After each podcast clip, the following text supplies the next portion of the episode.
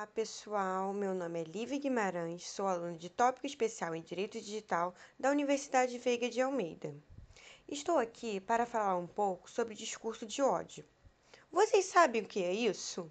Se a resposta for não, continue ouvindo que vocês já já saberão. E se a resposta for sim, venha saber um pouquinho mais. Na verdade, não temos um significado específico para definir o discurso de ódio mas em linhas gerais é toda ação, gesto, representação e manifestações de ideias que atentam diretamente à raça, gênero, nacionalidade, sexualidade e religião, a pessoas ou a um determinado grupo de pessoas. Pode ser, ser caracterizado como uma forma de violência verbal ou de não aceitação das diferenças. Esse ataque pode ser direto ou indireto. No direto, é explícito, focado a uma pessoa ou específico a um determinado grupo.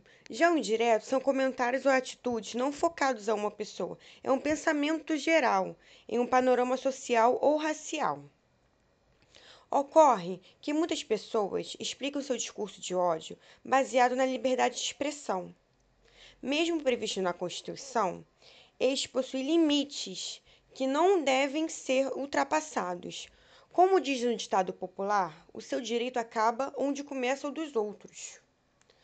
Vale ressaltar que o discurso de ódio sempre existiu, mas foi amplificado pela internet, com a possibilidade de, de se manter o anônimo perante as vítimas podendo esses ofensores escreverem comentários maldosos e criminosos sem serem descobertos facilmente, ou no Facebook ou em outra rede social.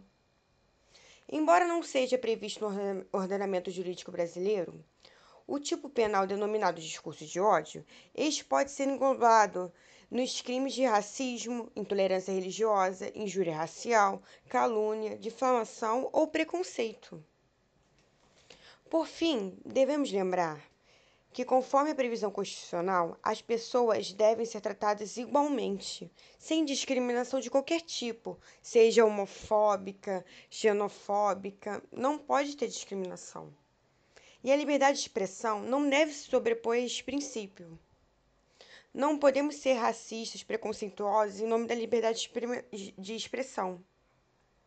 No Brasil, é mais fácil relativizar este direito à liberdade de expressão, mais do que em outros países, como nos Estados Unidos. Ou seja, quando você ofende uma pessoa ou um grupo, você não está impune de sofrer as leis penais. Não, de não devemos deixar passar qualquer forma de discurso de ódio, seja ele racista, preconceituoso, homofóbico, xenofóbico. Isso não pode mais acontecer na sociedade. É isso, gente. Se cuidem e boa semana a todos.